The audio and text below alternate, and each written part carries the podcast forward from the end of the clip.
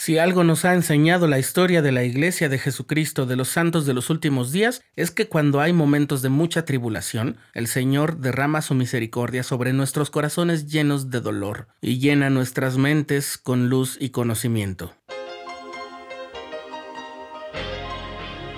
Estás escuchando el programa diario, presentado por el canal de los santos de la Iglesia de Jesucristo de los Santos de los Últimos Días.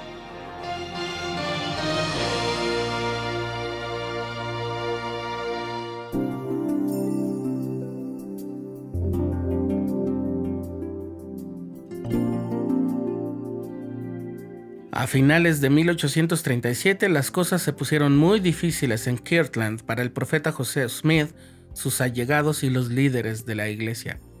En programas previos hemos mencionado que hubo una crisis financiera que desató muchos problemas, que pasaron de ser reclamos económicos a rencores y descalificaciones contra el liderazgo de la Iglesia.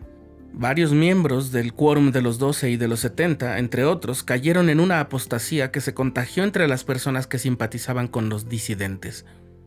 Cuando el problema escaló a amenazas de violencia, el señor instruyó a José Smith y a Sidney Rigdon a dejar Kirtland e irse a Far West, Missouri. Dejaban sus hogares y el templo en el que tanto habían trabajado. Y Far West creció hasta llegar a ser el principal asentamiento de santos en Missouri.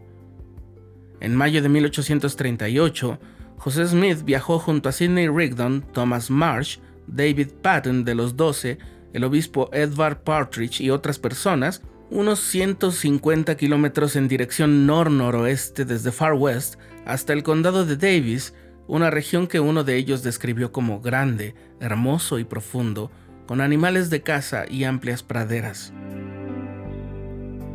En el centro del condado, los exploradores llegaron a un montículo llamado Spring Hill, donde José recibió una revelación que hoy es la sección 116 de Doctrina y Convenios, en la que el Señor describió esa región como Adán on the Amán, porque, dijo él, es el lugar donde vendrá Adán a visitar a su pueblo, o donde se sentará el anciano de días, como lo declaró Daniel el profeta.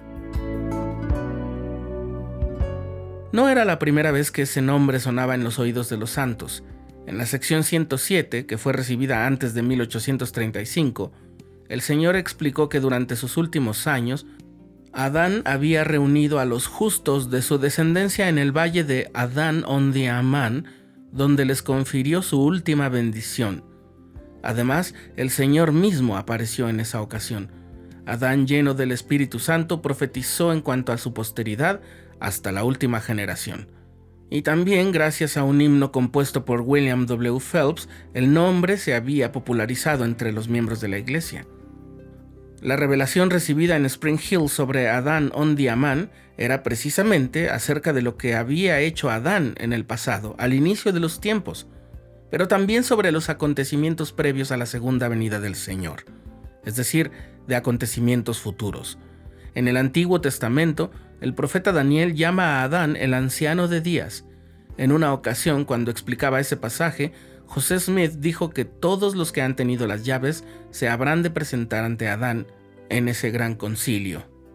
El Hijo del Hombre, o sea, Cristo, se parará ante él y allí le serán dados gloria y dominio.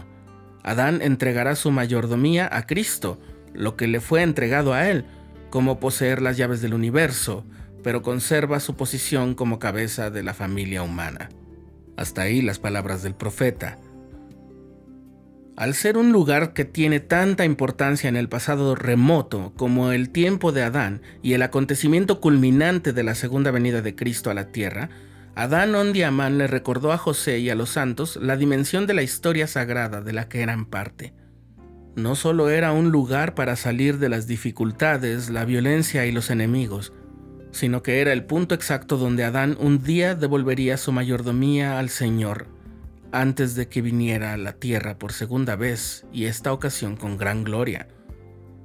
Cinco semanas después de ese viaje y tras consultarlo con los demás líderes, en junio de 1838, fue organizada la estaca de Sion Adán on Diamán.